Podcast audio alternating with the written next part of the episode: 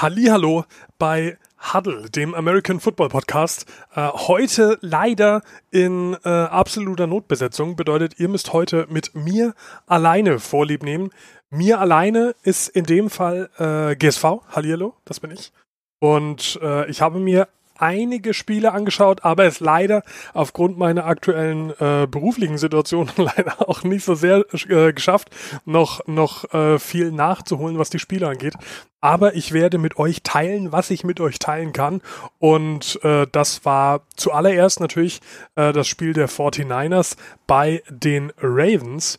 Und in Baltimore war absolutes Sauwetter es hat geschüttet wie aus Eimern, gerade in der ersten Hälfte. Und das hatte auch zur äh, Folge, dass durch die Luft relativ wenig ging. Und zwar auf beiden Seiten. Äh, Lamar Jackson ist gerade so über die 100 Yards gekommen, äh, was Passing angeht. Und äh, Garoppolo hat sich auch irgendwo in den äh, 150, 160 Yards einsortiert. Hat aber bei beiden zu einem Passing-Touchdown gereicht. Und das war ein Spiel meiner Meinung nach auf ziemlicher Augenhöhe. Mir haben sowohl die 49ers als auch die Ravens hervorragend gefallen. Ähm, bei den 49ers war meiner Meinung nach äh, der Spieler des Tages Raheem Mostert, der wohl eigentlich eher so der Third String oder vielleicht sogar äh, ein bisschen dahinterstehende Running Back bei den 49ers ist. Der hatte einfach mal äh, knappe 150 Yards Rushing und zwar dank einem Average von 7,7 Yards pro Rush. Das ist schon deutlich. Das ist eine, eine hervorragende Leistung.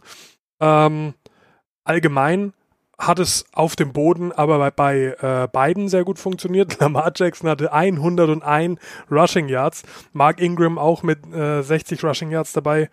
Ähm, phänomenales Spiel. Richtig schöner Football war das. Ähm, kann man sich auf jeden Fall auch nochmal in Gänze anschauen, wenn man irgendwo die Möglichkeit hat. Ähm, und ich konnte jetzt auch nicht wirklich ausmachen, wer da den Sieg jetzt mehr verdient hätte. Ein Field Goal hat die beiden getrennt am Ende. Und ja, wenn, wenn das jetzt der Super Bowl werden würde, den würde ich so nehmen. Den würde ich auch das Spiel so nehmen. Also das war wirklich sehr schön. Ähm, am gleichen Abend, ein bisschen später, haben meine äh, Rams gespielt. Meine Lieblings- Mannschaft, wie ihr vielleicht wisst. Und das ist ja zurzeit ein bisschen so eine Sache gewesen. Wir haben eine Durststrecke hinter uns, wir, wir Rams-Fans, und, und viele, viele schlimme Spiele äh, erleben müssen. Zum Beispiel auch gegen Baltimore jetzt zuletzt. War ja wirklich fürchterlich. Aber heute haben wir ähm, so einen Gegner wie die Cardinals wohl gebraucht. Die haben uns das Leben ein bisschen leichter gemacht, muss man durchaus sagen. Ähm, aber auf der anderen Seite hat man auch gesehen, dass man verstanden hat, warum man letztes Jahr so gut war und warum man dieses Jahr wohl nicht so gut war. Ähm, es fehlt einfach dieses Element der nicht der, der Unberechenbarkeit.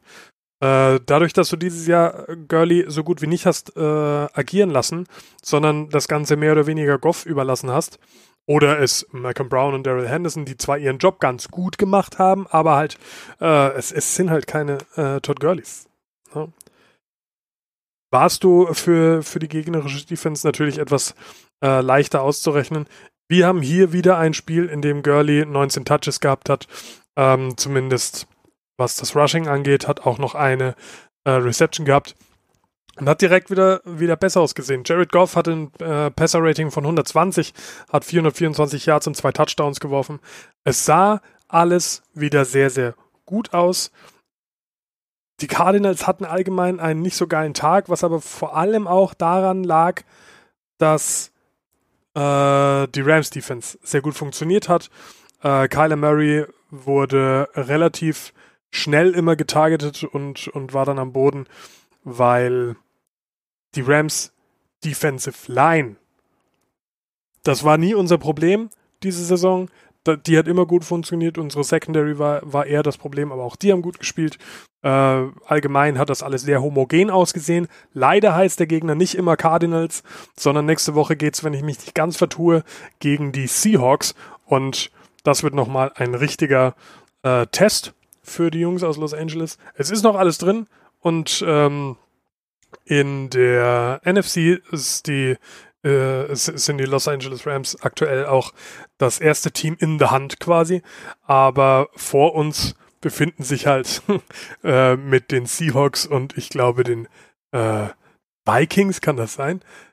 Natürlich Teams, auf die du jetzt erstmal nicht so Bock hast. Ich kann mir nicht vorstellen, dass die, die Vikings in der Hand sind. Äh, Division Leader sein. Ich werde das nachprüfen und später noch äh, klären. Wenn ihr mir die Zeit gibt. ähm, außerdem waren natürlich aber auch andere Spiele interessant. Wir hatten ein paar Aufreger, was das Tanking angeht. Denn die Bengals haben gewonnen. Uiuiui, was ist da denn passiert? Ähm, die Bengals haben 22 zu 6 gegen äh, die Jets gewonnen. Äh, gegen die Jets gewinnen ist jetzt äh, per se erstmal keine, keine große Leistung, würde ich, würd ich aktuell mal, mal sagen. Unter den NFL-Teams natürlich. Ähm, wenn ich und meine Freunde, wir hätten vielleicht so ein bisschen Schwierigkeiten mit den, mit den Jets, aber, aber für ein NFL-Team ist es aktuell nicht so die große Herausforderung. Wenn du gegen, gegen die Bengals verlierst, ist das meistens nicht so gut. Ähm, wer auch verloren hat und das äh, doch deutlich überraschend war, waren die Panthers. Die haben nämlich gegen Washington äh, verloren. Gehört zu einem der Spiele, die ich auf jeden Fall noch nachholen werde, weil ich unbedingt wissen will, wie diese 29 Punkte zustande gekommen sind. Äh, weil Haskins hat keinen Touchdown-Pass, aber Geis zwei Touchdown-Runs und Geis auch mit 129 Yards und Adrian Peterson mit 99 Yards Rushing. Ähm, also äh, die, die Panthers Defense hat offenbar überhaupt kein Mittel gehabt, um, um das Running Game in den Griff zu bekommen.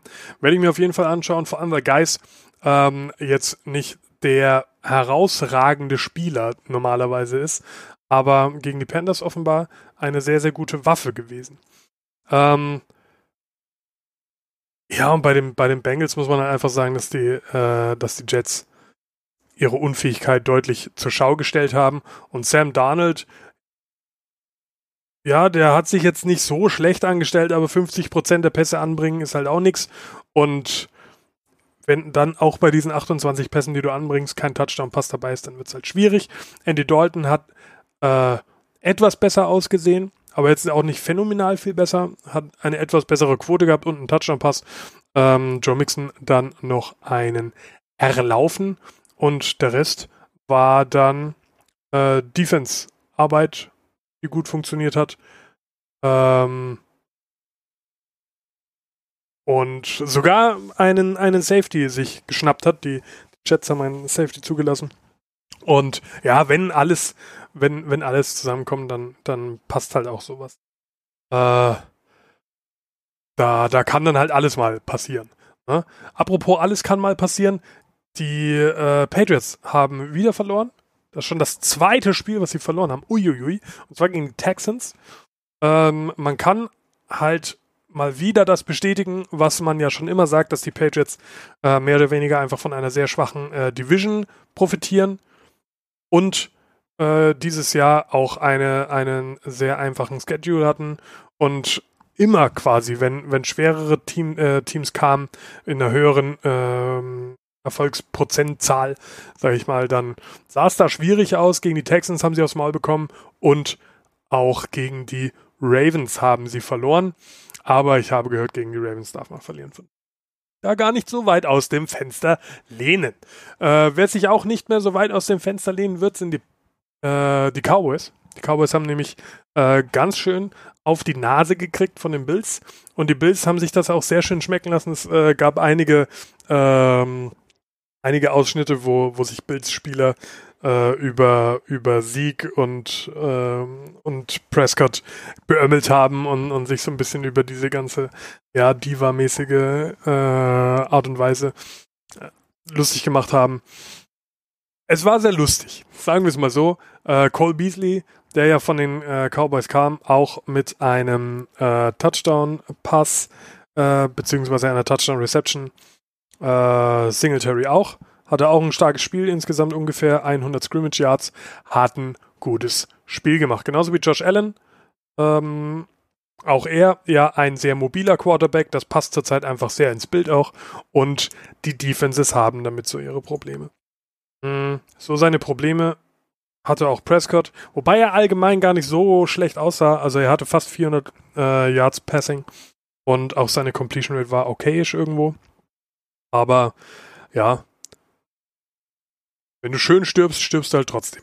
Ne? Es ist halt nun mal leider so. Äh, die Titans haben wieder gewonnen. Titans aktuell ja auf einem äh, aufwehenden Ast, nennt man das so? Ein aufwehendes Blatt? Ich bin mir unsicher in meinen, in meinen Deutsch-Floskeln. Aber auf jeden Fall war es mal wieder ein sehr, sehr starkes Spiel von Derrick Henry und auch äh, Ryan Tannehill hat sehr gut ausgesehen. Man fragt sich immer mehr, was da die letzten zwei, drei Jahre in Miami los war. Äh, die wollten ihn ja unbedingt loswerden, aber bei den Titans funktioniert er hervorragend. Und ja, mehr, mehr gibt es zu dem Spiel eigentlich auch gar nicht groß zu sagen. Brissett hatte gar keinen guten Tag, hatte zwar viele Yards, aber leider zwei Interceptions, die haben ihnen dann wahrscheinlich am Ende auch das Spiel gekostet, weil wenn du zwei Turnover hast und auch noch zwei Field Goals verschießt, äh, dann ist es schwer, so ein Spiel zu verlieren. Äh, gewinnen, Entschuldigung. Aber ihr wisst, was ich meine. Ähm, ja, und ansonsten, was haben wir noch? Die, ah, die Jaguars, da möchte ich noch kurz was dazu sagen. Ähm, wir haben uns äh, die letzten Male auch ein bisschen drüber aufgeregt und, und echauffiert, und zwar auch zu Recht, glaube ich, ähm, über das Benching von Gardner Minshew. Ich, ich bin ja auch ein großer Minshew-Fan, äh, weil er seinen Job für einen Rookie einfach gut macht, finde ich. Und ja, ihn, ihn, dann, ihn dann benchen für einen wie Nick Foles fand ich einfach äh, ein seltsames Signal dann auch an den Rookie, der eigentlich seinen Job gut gemacht hat. Ähm, und das haben sie jetzt ein bisschen ausprobiert, aber es hat halt. Foles hat so schlecht ausgesehen, es war fürchterlich. Äh, hat von 14 Passversuchen 7 angebracht, 93 Yards gepasst und eine Interception, äh, eine Interception dabei gehabt. Und dann irgendwann mit Game haben sie äh, Foles gebencht und Minshew wieder rausgepackt. Und der hatte dann noch seine 147 Yards, einen Touchdown-Pass, aber leider auch eine Interception. Äh, Fournette ist nicht so ins Spiel gekommen. Das bricht ihnen dann meistens ein bisschen das Genick. Und ja, sie passen einfach auch zu wenig auf DJ Chark. Und das ist einfach deren stärkster Wide Receiver. Wenn du den nicht ins Spiel bekommst und deinen besten Running Back nicht anständig ins Spiel bekommst, dann wird's schwierig. Und die Tampa Bay Buccaneers haben, ja, Buccaneers Dinge gemacht. Winston hat gepasst, ohne dabei groß äh, mördereffektiv zu sein, hat auch keinen Touchdown-Pass gemacht, aber Peyton Barber hat seine zwei Touchdowns zu Fuß mit dem Fußbus, wie man so schön sagt, abgeholt. Und ja, ich bin jetzt kein großer äh, Bucks-Fan, würde mich dann eher als äh, Jaguars-Sympathisant outen. Vor allem, wenn sie auch jetzt wirklich an der Entscheidung festhalten, Minshu die, die Treue zu halten und ihm äh, das Vertrauen zu geben, weil das hat er meiner Meinung nach verdient. Und er war einer der, der etwas helleren Momente in diesem Spiel. Und zu guter Letzt gab es noch die Vikings, die waren zu Gast bei den Seahawks und ja, ich sag mal so, es verhielt sich hier ganz ähnlich wie bei dem Spiel San Francisco at äh, Baltimore. Ein Spiel, auf das ich mich sehr gefreut habe. Ich bin äh, noch nicht ganz dazu gekommen, das Spiel anzuschauen. Ich habe angefangen äh, damit und irgendwann in der Hälfte musste ich leider aufhören.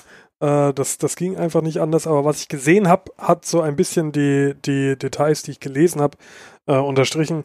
Die Seahawks das dominantere Team gewesen, in einem aber sehr ausgeglichenen Spiel. Und am Ende hat es die Qualität des Quarterbacks ausgemacht, meiner Meinung nach. Ähm, und Russell Wilson ist einfach gerade im Duell mit Kirk Cousins der ganz klare Gewinner gewesen. Äh, einfach auch der, der Mobilität geschuldet. Es ist halt, äh, Kirk Cousins ist ein eher klassischer äh, Quarterback, meiner Meinung nach. Und Wilson hat das allgemein, finde ich, besser gemacht, hat auch das Ganze ein bisschen besser verteilt. Sie haben mit Carson und Penny natürlich auch äh, ein sehr, sehr gutes Running Back Squad aktuell am Start. Und Metcalf hat wieder gut ausgesehen. Äh, die Seahawks aktuell auch nur schwer zu stoppen, was schade ist, weil nächste Woche sind sie am Start gegen die Rams. Da bin ich sehr gespannt, wie das ausgeht. Und sehr gespannt bin ich natürlich auch, wie es im Playoff Picture äh, weitergeht. Hm, ich will euch jetzt mal eben noch die Info nachreichen, die ich vorhin schon so, so halb, halb gar angeteased habe. Tatsächlich, die Vikings sind hinter den Green Bay Packers unterwegs. Die Green Bay Packers sind mit einem Sieg mehr ähm, die NFC North Leader. Und daher sind die auch Wildcard Pick Nummer 1 und ja, die Seahawks halt äh, Wildcard Pick Nummer 2. Und es ist natürlich jetzt ein sehr undankbarer Spot hinter sehr gut aussehenden äh, Vikings und Seahawks zu sein. Ich gönne es aber auch wirklich den Vikings und auch den Seahawks, wenn sie es denn weiter schaffen. Und wenn nicht, ich hoffe einfach, dass die Rams sich das noch irgendwie äh, hin, hinbaldowern können, da vielleicht noch eine Rolle zu spielen. Äh, immerhin Top-Jäger quasi. Wird sich zeigen.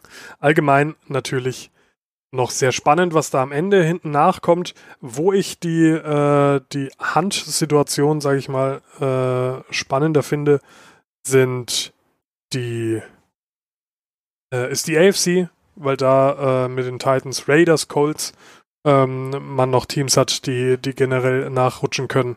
Und erst dann fällt es so ein bisschen hinten runter. Also äh, in der in der NFC ein bisschen höhere Qualitätsdichte vielleicht, wenn man sich die Top-Teams so anschaut, aber allgemein, keine Ahnung. Wenn man Bills jetzt da vorne sehen will, weiß ich nicht. Und die Steelers, von den Steelers muss man schon ein bisschen den Hut ziehen, weil du mit deinem, ich glaube, vierten Quarterback mittlerweile äh, bei 7 und 5 stehst. Äh, das hätte so wahrscheinlich auch niemand gedacht. Und ja, mit diesem kurzen mehr Bullet-In als Podcast möchte ich euch direkt wieder in Ruhe lassen und euch äh, äh, eine schöne Restwoche wünschen. Ich hoffe, ihr habt ein äh, wundervolles Football-Wochenende, das vor uns liegt.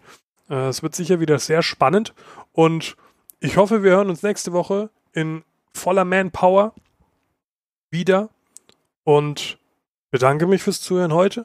Wünsche euch alles Gute und bis zum nächsten Mal. Bleibt sauber. Ciao.